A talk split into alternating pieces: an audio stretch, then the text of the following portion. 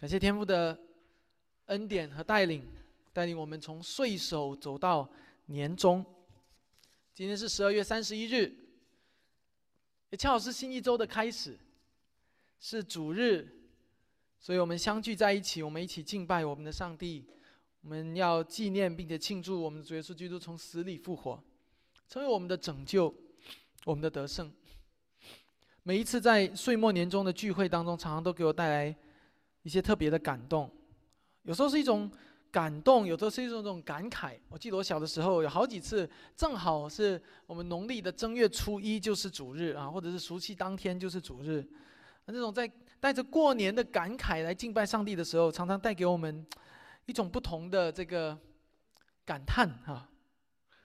所以我们不常常不禁感叹，如果不是上帝的恩典，我们怎么可能又扛过一年？我不知道你有没有过这种感受啊？我。我我从我小的时候就总是有这种感受，如果不是上帝恩典，我真不知道过去一年我是怎么走过来的。我不知道你心中是不是有过这样的体会，所以新的一年我们要继续仰望上帝，依靠他。我不知道在过去的一年当中，你过得如何？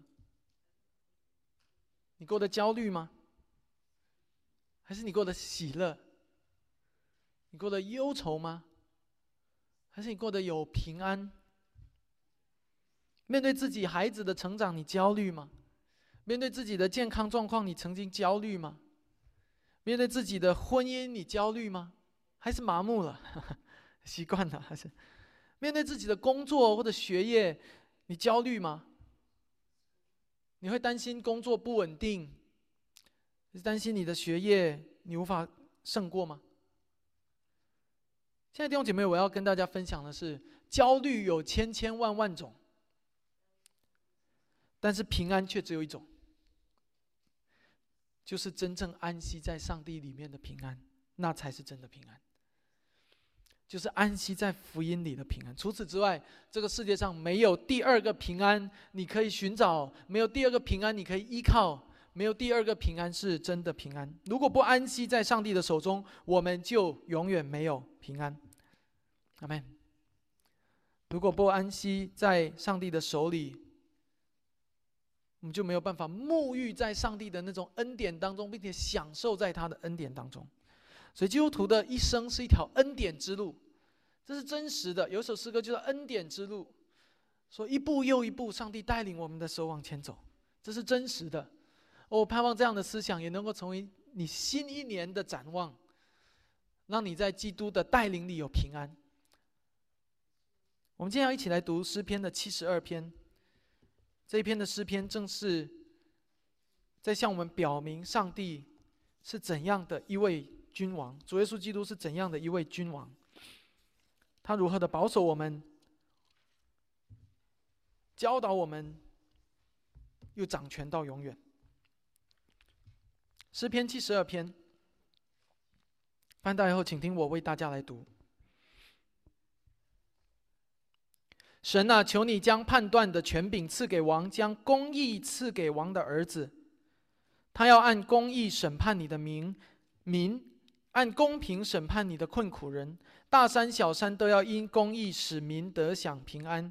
他必为民中的困苦人伸冤，拯救穷乏之辈，压碎那欺压人的。太阳还存，月亮还在，人要敬畏你，直到万代。他必降临，像雨降在已割的草地上，像甘霖滋润田地。在他的日子，一人要发望，大有平安，好像月亮长存。他要执掌权柄，从这海直到那海，从大河直到地极。住在旷野的必在他面前下拜，他的仇敌必要填土。他师和海岛的王要进贡，示巴和西巴的王要进献礼物，诸王要叩拜他，万国都要服侍侍奉他。因为穷乏人呼求的时候，他要搭救；没有人帮助的困苦人，他也要搭救。他要连续贫寒和穷乏的人，拯救困苦人的性命。他要救救赎他们脱离欺压和强暴，他们的血在他眼中看为宝贵。他们要存活，示巴的金子要奉给他，人要常常为他祷告，终日称颂他。在地的山顶上，五谷必然茂盛，所结的果实要响动，如黎巴嫩的树林。城里的人要发旺，如地上的草。他的名要存到永远，如要流传如日之久。人要因他蒙福，万国要因他有福，要称他有福。独行其事的耶和华以色列的神是应当称颂的，他荣耀的名也当称颂直到永远。愿他的荣耀充满全地。阿门，阿门。耶西的儿子大卫祈祷完毕。我们今天早晨讲到的主题句是：上帝是。普天下永恒的君王，也是你我的王，所以我们要将一切的忧虑卸给他，要安息在他至高的王权之下。我们每一周讲到的主题句都在单章第三页上面的背景啊，彩色背景的地方，所以你可以从这里找到我们讲到的主题句。上帝是普天之下永恒的王，也是你我生命中的王。所以，当将一切的忧虑卸给他，安息在他的王权之下。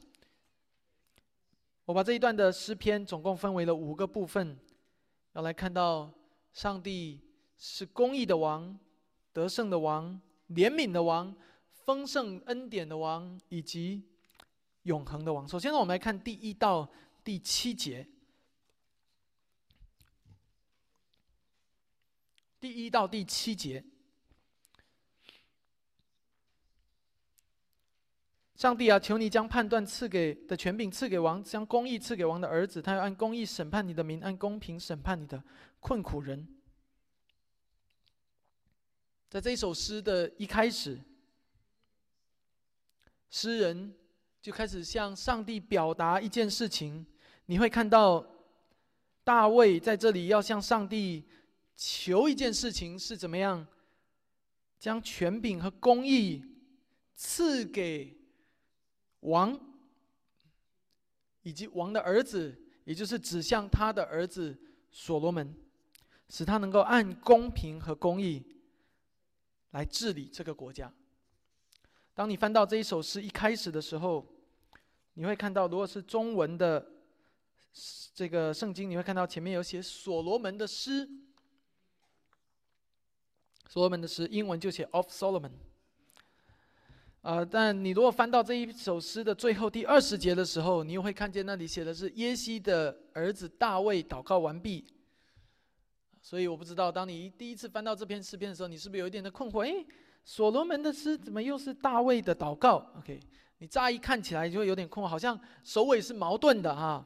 但事实上是这样。首先，这一首诗的标题 Of Solomon，其实在希伯来语里面有两种的翻译啊，一种叫做 The Song of Solomon，另外一种是 The Song to Solomon，啊，两种的翻译在这一个的标题当中其实都是成立的，所以你可以把它理解成给所罗门的诗，你也可以理解成所罗门的诗，啊，那这是从原文翻译到英文，再从英文翻译到中文会有一个潜在的情形，这是第一个。第二个，这首诗的二二十节很显然不就不会是一个翻译的问题了，二十节很清楚的告诉我们是大卫的祷告。所以你就可以知道这首诗是大卫写的。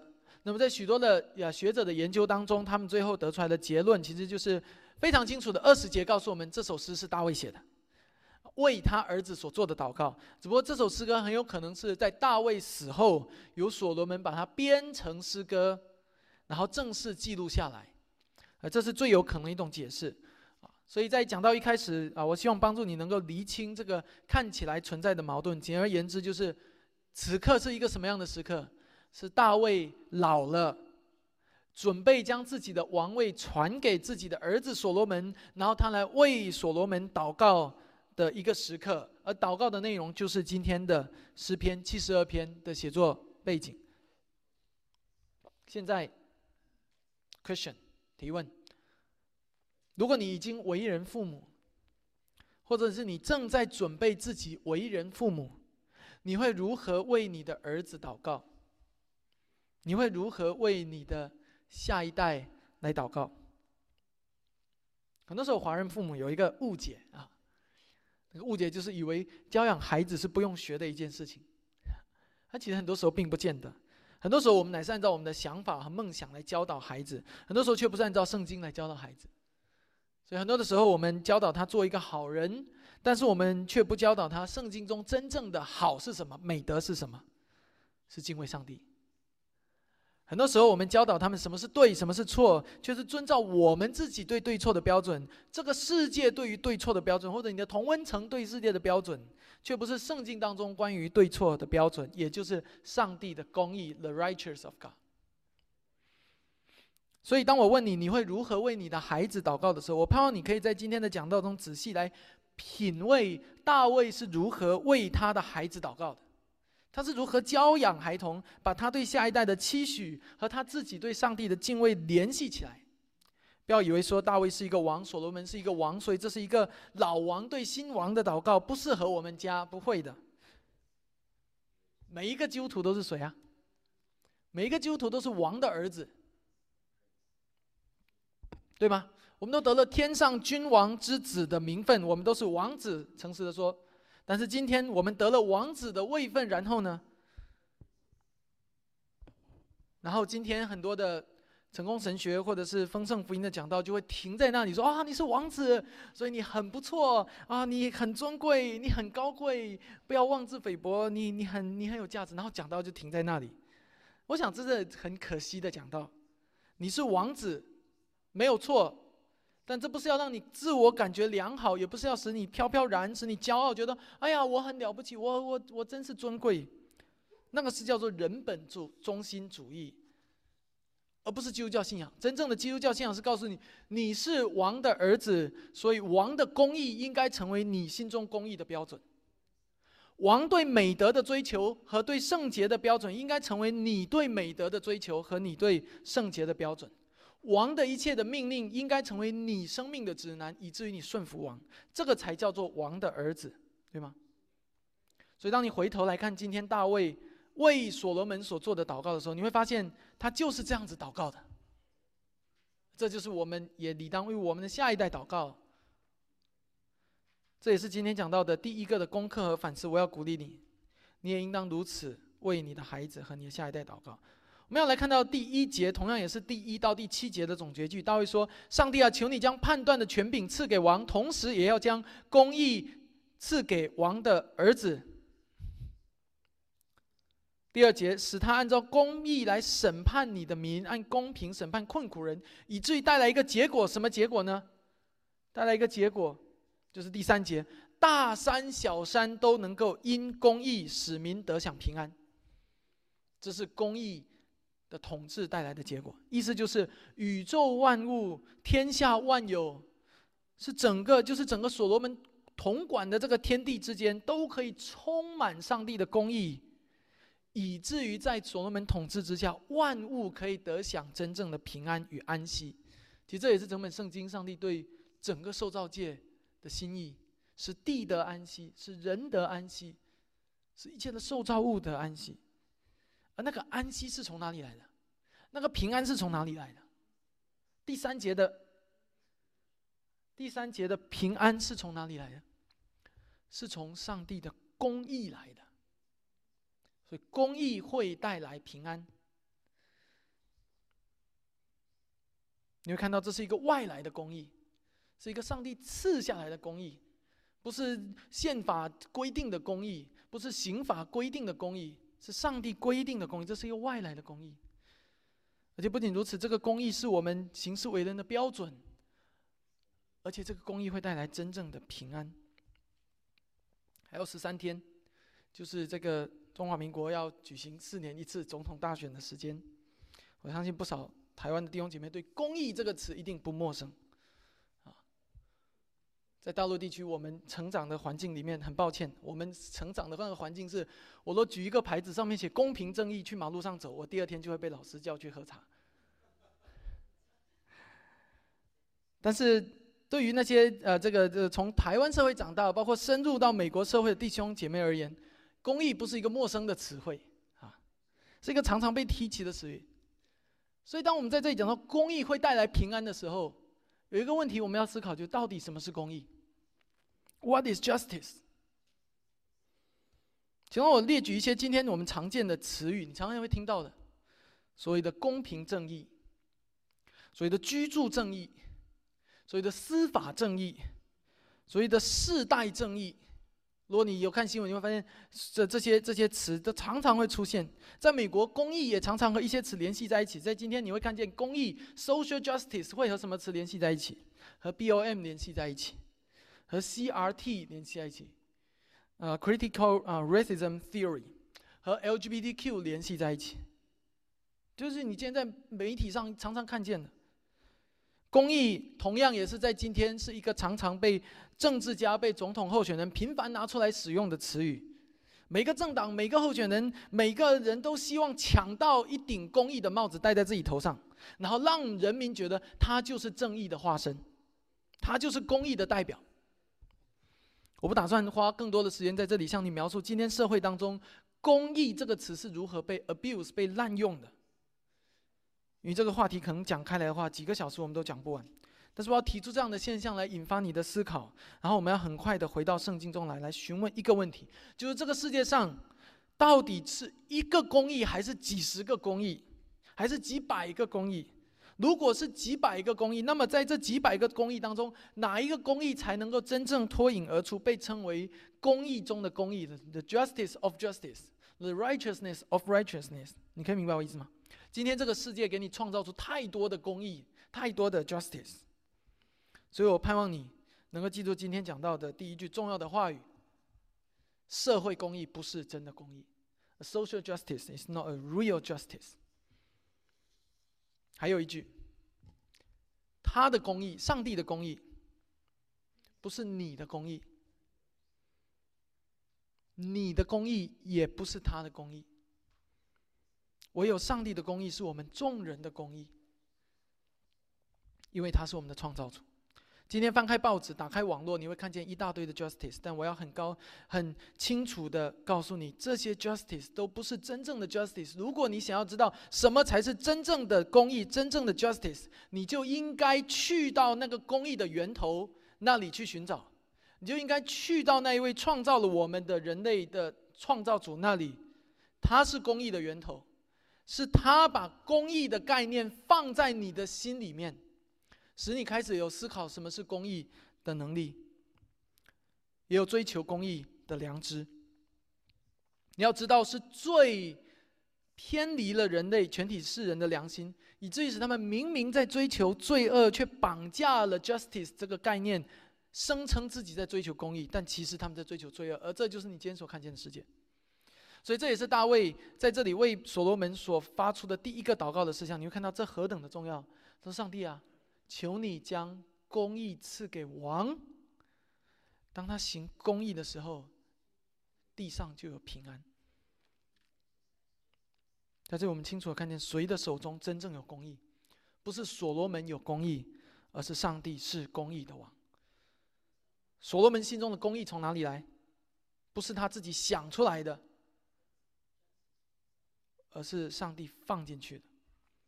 同样的，你今天心中对于公义的认识，今天这个社会对于公义的认知，如果不是从上帝而来的，如果不是回到那位创造主面前去寻求而来的话，那么就算你今天创造出一个能够得到百分之九十五的人所赞同的公义，它仍然不是一个真正的公义。你可以明白我意思吗？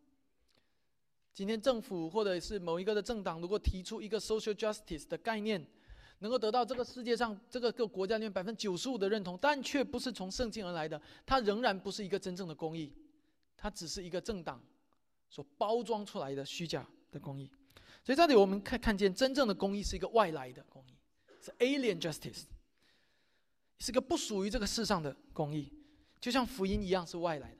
就像救恩一样是外来，就像整个天国一样是外来的，是一个天上的国度，alien kingdom。上帝是公义的源头，上帝是公义的 owner 拥有者，上帝也是公义的制定者，他定什么是公义，最后上帝也是公义的赐予者，他把这个公义给人。所罗门需要这样的公义，全人类需要这样的公义，你也需要这样的公义，因为那是你个人生命得平安的源头，那也是这个世界得平安的源头。第二个，得胜的王，我们要进入到第二段经文来看八到第十一节，在认识到上帝是公义的源头，是公义的王以后，第二部分大卫指出，上帝是得胜的王。所以八到十一节的一个重要前提，就是第一节的上半句。你先看到第一节上半句说：“神啊，请你将判断的权柄赐给王。”所以在第一节里面，不仅讲到公义，还讲到什么？讲到权柄，对吗？然后你到第八节来看，他要执掌权柄啊，从这海到那海，这河到地极，在旷野的要下拜，他的仇敌要填土啊，万国要怎么样进贡礼物，诸王要跪叩拜。所以看见那个权柄从哪里来？那个权柄从第一节。求你将权柄赐给所罗门而来。你会看到，除了那个公义是一个外来的公义以外，一个君王所拥有的权柄是一个外来的权柄。这从谁而来？从上帝而来的。今天人本主义的世界、民主世界会告诉你说，怎么样？总统的权柄是人民给的，君王的权柄是人民给的，这个叫民主政治。我们上周也引用过丘吉尔讲过的一句话。民主政治，丘吉尔说，民主政治是世界上最糟糕的政治方式。只不过到目前为止，人类还没能够找到另外一个比民主政治更好的方式罢了。你可以明白我意思吗？在世俗的世界当中，人们常常把民主政治抬高到一个地步，甚至是一个神话的地步，好像民主政治就是最崇高、最完美的。但是我告诉你，真相不是这样子。因为民主政治的核心和根基是民主的那一群民是什么样的民？是一群圣洁的民，还是一群堕落的民？是一群堕落的民，是亚当的后代，对吗？这是这个世界。所以你可以指望在一群堕落的民中，最终民主出一个圣洁的社会，或者政治，或者君王来吗？在一群堕落的民中，民主出一个圣洁的王是没有办法的。今天民主社会中的君王。为了选票，可以随意的否定以前自己说过的话，可以改变自己的主张或者立场，甚至可以随意的颠倒一些所谓的非黑，呃，本来应该被视为非黑即白的真理，但他可以随意的颠倒，就为了几张选票而已。诚实的说，这样的生活是可怜的，但这就是真实的世界。你不要以为只有庶民很可怜，不要以为只有这个底层人民很贫，我告诉你，政治家也很可怜。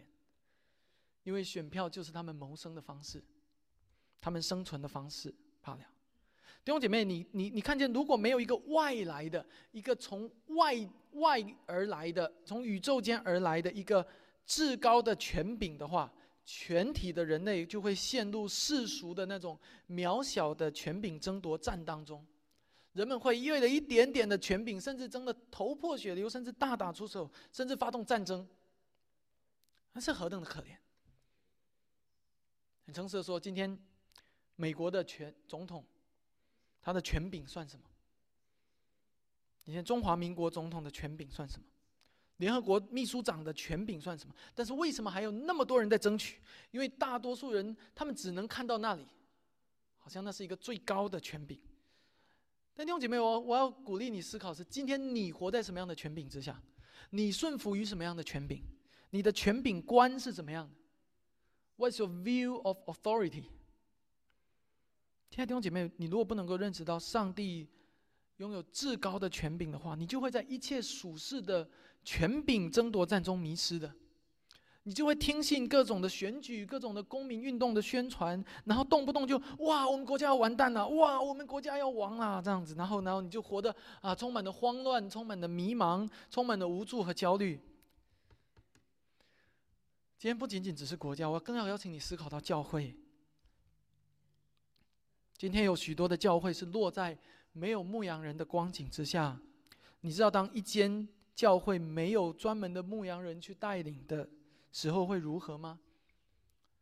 这不仅仅只是群羊没有健康的属灵饮食，这不仅仅只是群羊的属灵生命会不健康、不健壮而已，而是群羊。常常容易彼此互相的攻击，就会彼此的增进，彼此的竞争，想要做头，而这就是今天许多教会落在没有牧人光景当中所会出现的画面。但同时，我们要思考到另外一个极端的，另外的一个极端，就是无论是国家，无论是教会，如果有一个领袖就职，但是却只是认识到他的权柄只是来源于人民的话，那就是另外一个危险的开始。如果一个人只是认识到他的权柄来源，前面说的是，如果一个社会或者一个群体中没有王，现在我们说另外一个危险的开始是，如果有王，但是这个王只是认识到他的权柄来自人民，会有什么样的危险？如果一个人只是认识到他的权柄来自于人民，他就会开始依从人民，你可以明白吗？哪怕是人民在犯罪，他也妥协他们。你看《列王记》中，圣经给我们看见整个以色列的历史就是这样的一个历史，对吗？有多少的君王因为惧怕百姓，因为怕百姓，所以选择妥协；因为怕百姓，所以选择说啊，你们要拜偶像拜吧拜吧，你们要建祭坛建吧建吧，你们要犯罪犯吧。你同样会看到有许多的牧者，在今天的一些。不健康的所谓的会众制的观念当中，会因为害怕被会众免职，或者害怕他被怎么样的这一个这个挑战，而去选择妥协，不敢指出教会中的罪，最后慢慢的、慢慢的，当那个王选择妥协的时候，当那个带领者选择妥协的时候，那个教会就变质。弟兄姐妹，唯有上帝是得胜的王，也唯有上帝是权柄的源头。你会看见这是何等的重要。没有王，没有牧人，民就放肆。但是如果那个牧羊人，无论是世上的君王还是教会的带领者，如果他们的对于权柄的认识只是从民间而来的话，他们仍然不会有一个正确的权柄观。无论是世上的君王还是教会中的牧者。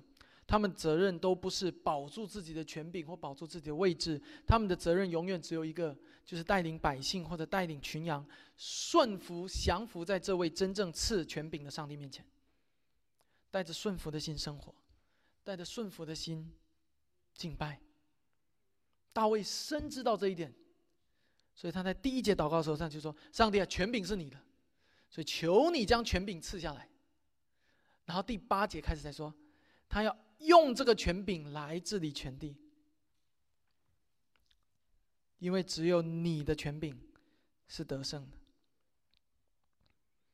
在这里，为什么大卫如此的确定，以所罗门为代表、为象征的那个从上帝高天之上赐下的王权，会成为全地君王的敬拜的对象呢？为什么大卫如此的确定？今天。我们要说，每一个君王的权柄都是上帝所赐，但为什么就唯独所罗门这个权柄如此的特别？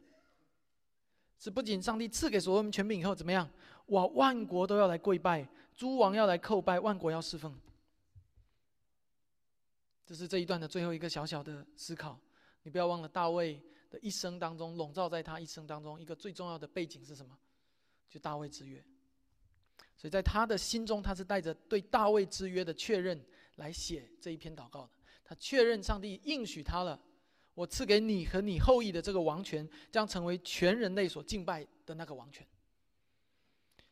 所以不要忘了大卫王权的重要背景，在沙漠记下七章，我们以前提过几次，我们未来还会再提。沙漠记下七章的大卫之约，是大卫讲第十一节、第十到第十一节，啊，甚至说第第这个第九到第十一节的依据。凭什么他确认他的孩子，他的儿子所罗门王要成为万王所敬拜的那位王？其实大卫更指向的是他的后裔。大卫之约当中所应许的那个从亚伯拉罕开始的圣约，如今由大卫的后裔来延续的那个约。所以他。他不是在这里，只是对自家的王权有一种个人性的贪心和私心而已。好像他希望所罗门把以色列国做大做强，他希望以色列民，呃，所罗门把以色列民带到征服万国，成为世界上第一大的帝国。不是的，大卫不是在祷告这样一个祷告，大卫乃是在祷告说：“上帝，你已经应许了，就是我的后裔要成为世人所敬拜的那一位。”那你知道他在说谁？他在指向耶稣基督，那是大卫之之约所应许。接下来我们要看到第十二到第十四节，上帝是公义的王，是得胜的王。第三，上帝是怜悯的王，因为穷乏人呼求的时候，他要搭救；没有人帮助的困苦人，他也要搭救。他要连续贫寒和穷乏的人，拯救穷苦人的性命。他要救赎他们脱离欺压和强暴，他们的血在他眼中看为宝贵。在这你会看见大卫之约的内容继续得到延伸。在大卫的祷告当中，他其实是把上帝对大卫的约那个圣约当中所应许的内容，进一步的应用延伸到所罗门身上，并且从所罗门身上延伸到整个圣经的主轴当中。大卫的后裔就是那位应许中的弥赛亚身上。在这里，所罗门已经不再是所罗门，在这里，所罗门已经成为了大卫后裔的代表和符号。而背后指向的是上帝所派来的那位救主，就是我们在圣诞节所庆祝的弥赛亚，主耶稣基督。你会看见诗篇当中有许多这样的指向，这就是整个诗篇当中的。所以，呃，我们常常说诗篇中有一些诗篇是弥赛亚诗篇，七十二篇其实是其中的一篇，一百一十篇是另外一篇，诗篇第二篇是另外一篇。我们以前有分享过，专门在周三晚上分享过弥赛亚诗篇，我不知道你还记得吗？所以弥赛亚是呃呃，这个这一篇当中就是这样一个指向，来帮助我们从所罗门进一步认识、看见谁，看见耶稣基督，这位大卫的后裔，所罗门王权所指向的终极的王，他要如何呢？大卫说：当穷乏人呼求的时候，他要搭救；无人帮助的困苦人，他要搭救；他要连续贫寒和穷乏的人。他要拯救穷苦人的生命，因为他们的血在他眼中看为宝贵。亲爱的弟兄姐妹，你如果只是从这段经文中读出所罗门而已的话，那么你和其他的犹太人一样。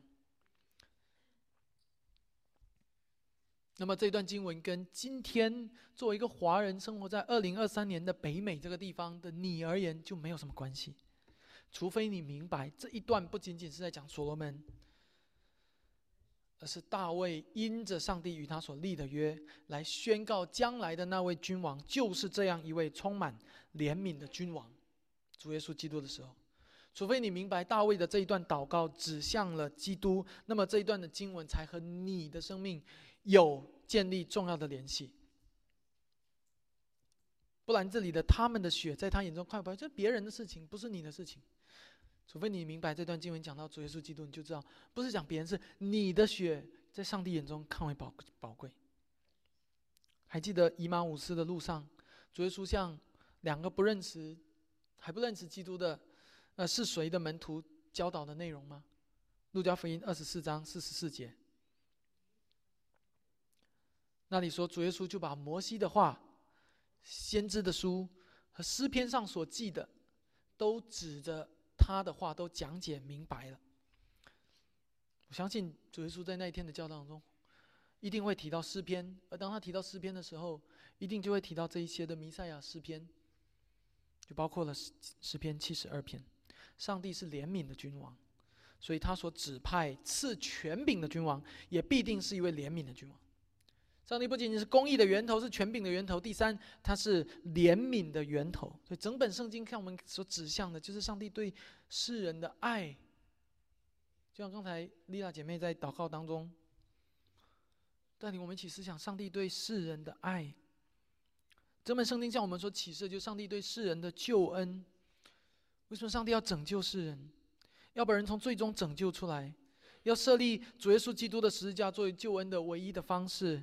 要差派他的独生爱子为罪人而死，要用他独生爱子的宝血来洁净罪人的罪，用他独生爱子的性命来赎回众人的生命。为什么我们会有这样一本圣经？上帝要在历世历代当中差遣不同的作者来启示他们，使他们把这本圣经写下来。为什么？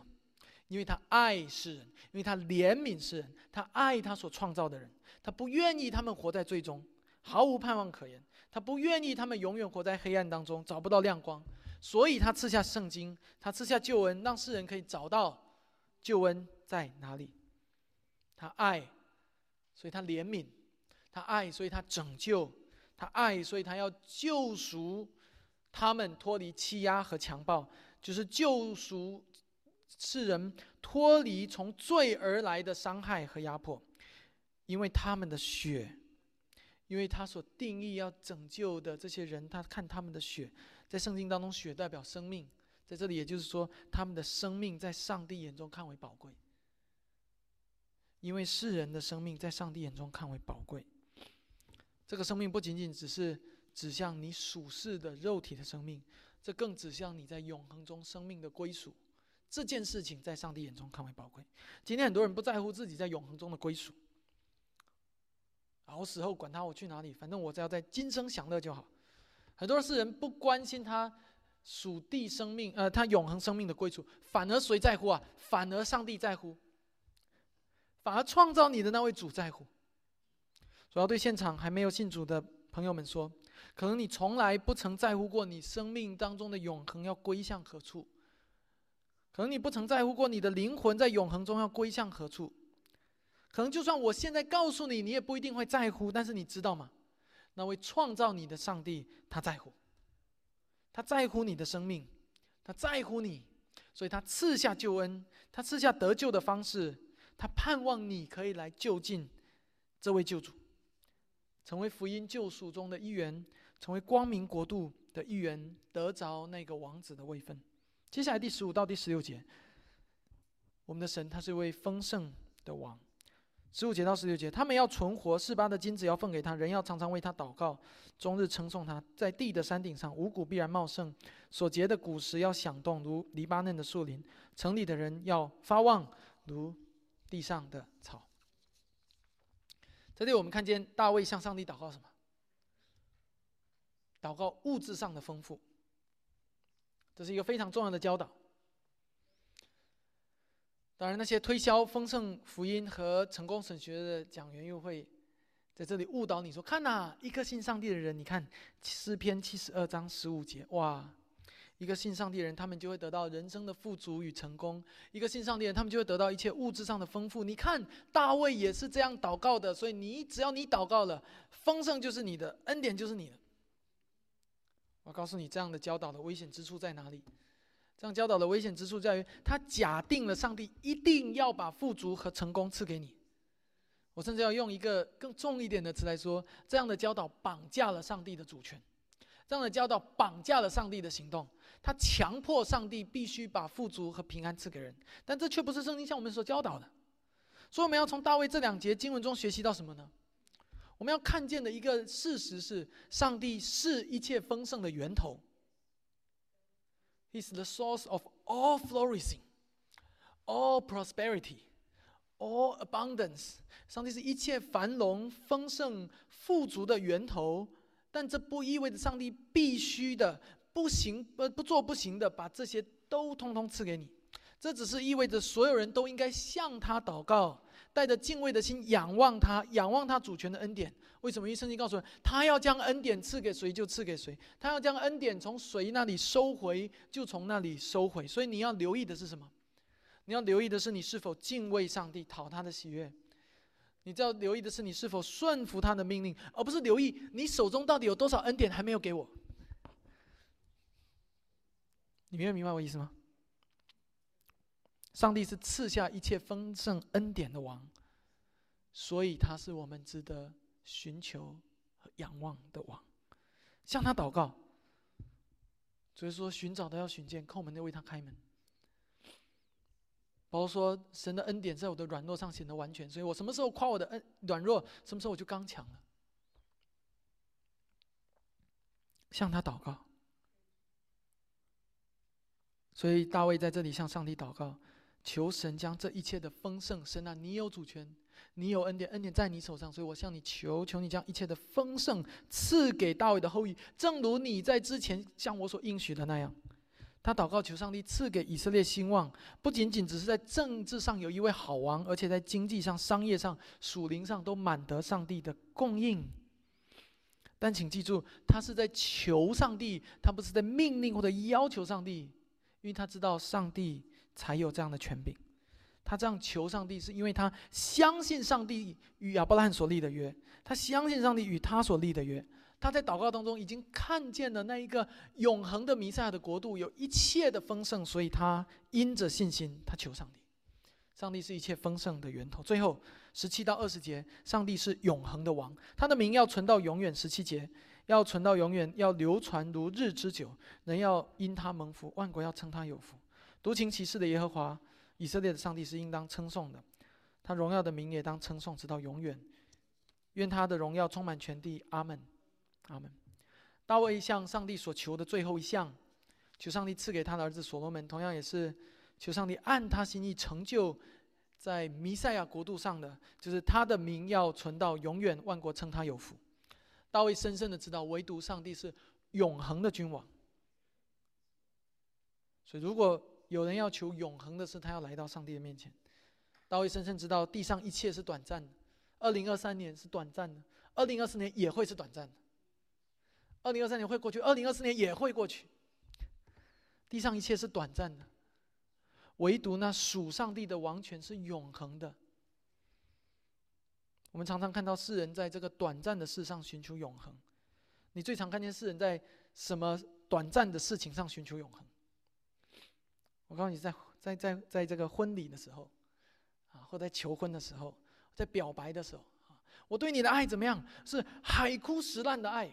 哇，表示说有一天海枯了，石头烂掉了，我的爱都不动摇。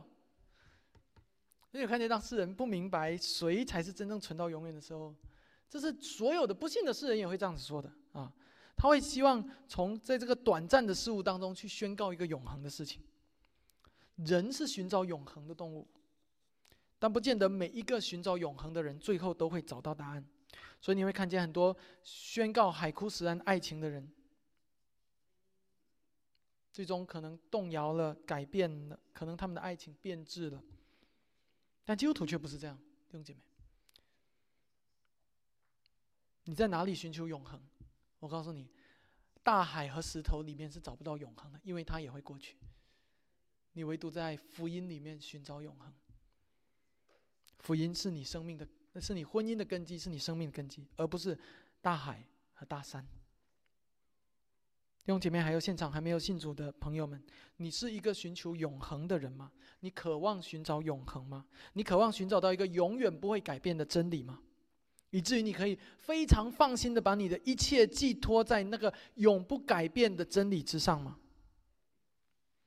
我要告诉你，不要尝试从金钱中寻找永恒，也不要尝试从你的配偶身上寻找永恒，也不要尝试从总统候选人身上寻找永恒。他的一个任期只有四年。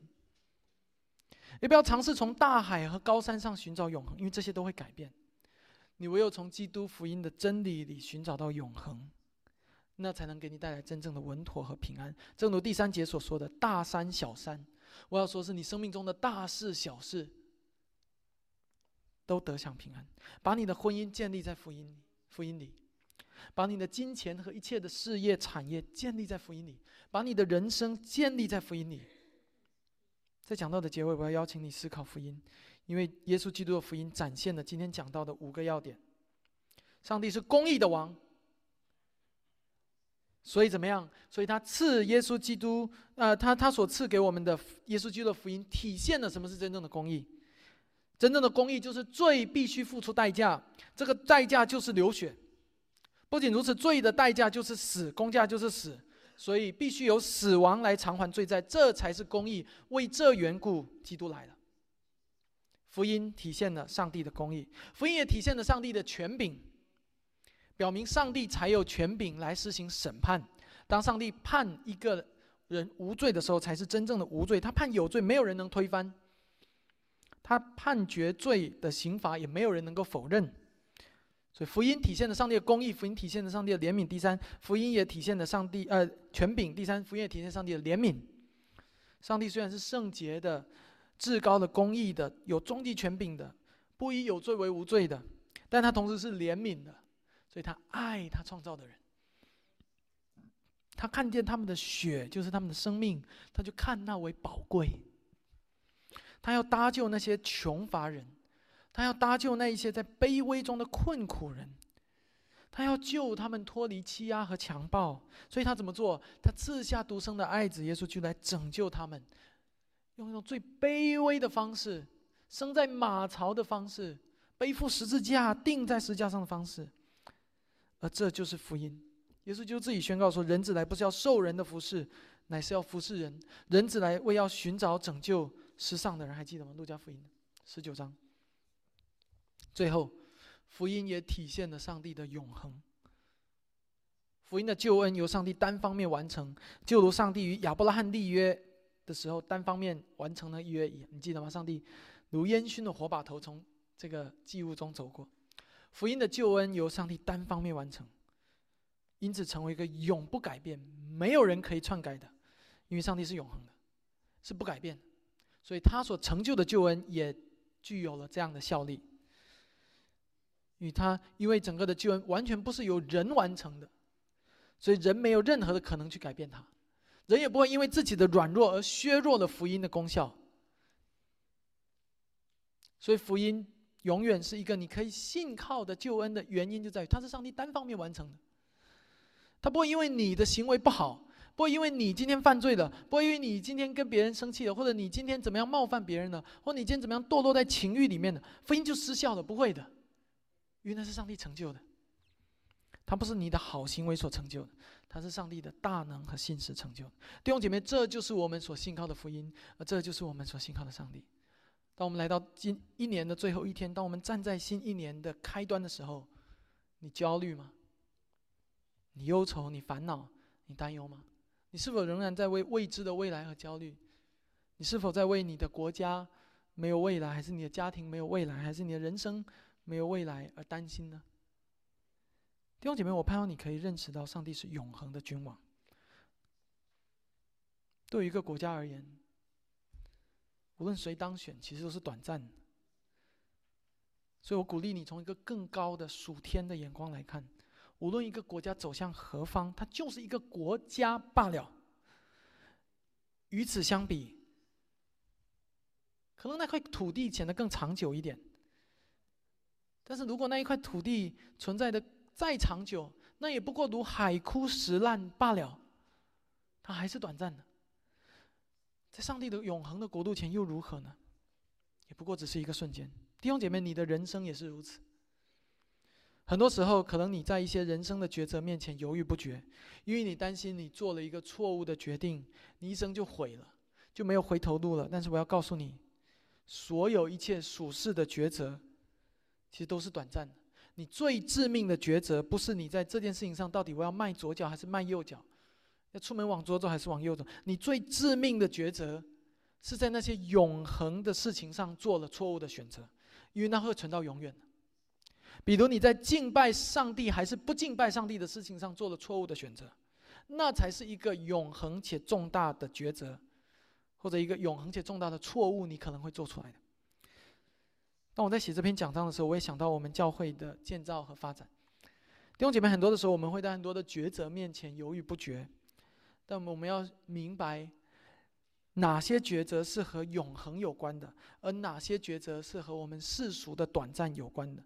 当我们区分清楚这两个之后，我们就会知道我们的优先秩序。可以明白吗？一间教会有许多决定要做，主要说那些与拯救灵魂、与传福音有关的事情。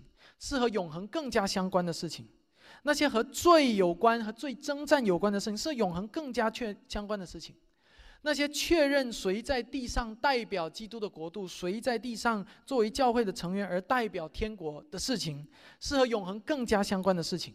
那些门徒训练、传福音、建立门徒、培养神国工人的事情，是和永恒更加相关的事情。这些事情是和永恒相关的。我们应该在这些事情上更加谨慎。更加敬畏，更加追求上帝的圣洁、公义、良善，也更加追求他的命令。因为我们一旦做错了，可能会影响到一些跟永恒有关的事情。与此相反，教会的墙刷什么颜色？地毯，教会呃这个的购地或者购堂，教会的翻修，则是怎么样？是我们可以把结果交托给上帝。这个我们可以忠心，然后把结果交给上帝的事情。一间教会不会因为买到一块地就飞黄腾达，也不会因为没有买到一块地就从此没落。我们等一下的成员会议还会报告这些的事情。但是，一间教会却会因为没有好好与罪恶征战，一间教会却会因为没有好好传福音，没有好好做基督的见证，而变得越来越不像教会。甚至基督从中没收收走天国的钥匙，撤销他们天国代表的身份，而那是我们要警惕的。永恒的君王上帝，他的国度不在乎地上的外在的物质，却在乎那一群属他的人，他们的血，他们的生命，就是你我。愿我们将一切的忧虑和位置都卸给他，在这岁末年中，仰望那位永恒的君王，并且在新的一年里继续为他打美好的仗。我们一起祷告。